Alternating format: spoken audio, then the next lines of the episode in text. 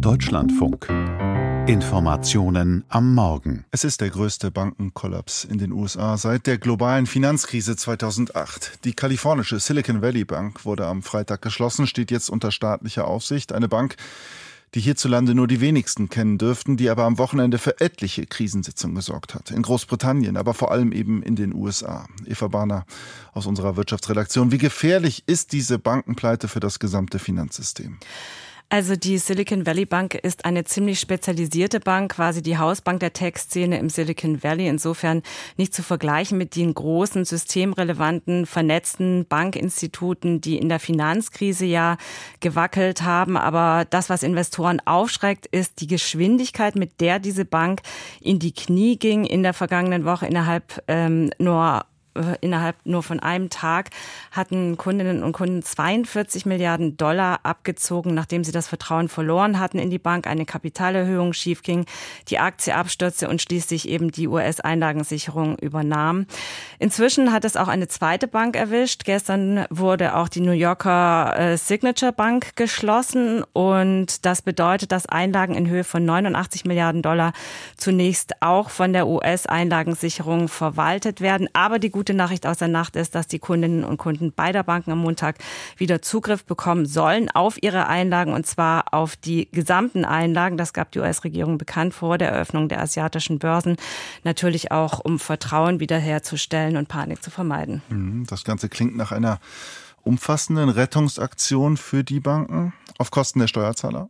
Also es hieß zunächst in einer gemeinsamen Stellungnahme der US-Finanzministerin, des Notenbankchefs und der Einlagensicherung, ähm, dass der Steuerzahler keine Verluste im Zusammenhang mit der Abwicklung der beiden Banken tragen äh, müsse. Und die US-Regierung betonte schon gestern, dass es nicht darum gehe, strauchelnde Banken zu retten, sondern dass die Kundinnen und Kunden sich um ihre Einlagen nicht zu sorgen äh, brauchen. Dazu muss man wissen, dass in den USA nur Einlagen bis zu 250.000 Dollar abgesichert sind und die meisten der Start-up-Unternehmen hatten bei der Silicon Valley Bank äh, viel mehr Geld geparkt.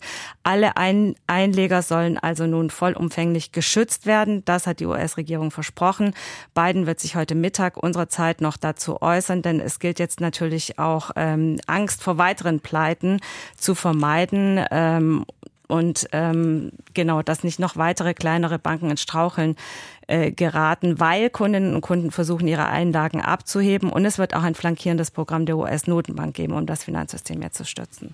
Das heißt, es wird jetzt versucht, für Ruhe zu sorgen. Ähm, die große Frage dann natürlich ist, wird das gelingen oder wird es eher einen Dominoeffekt geben, auch hierzulande?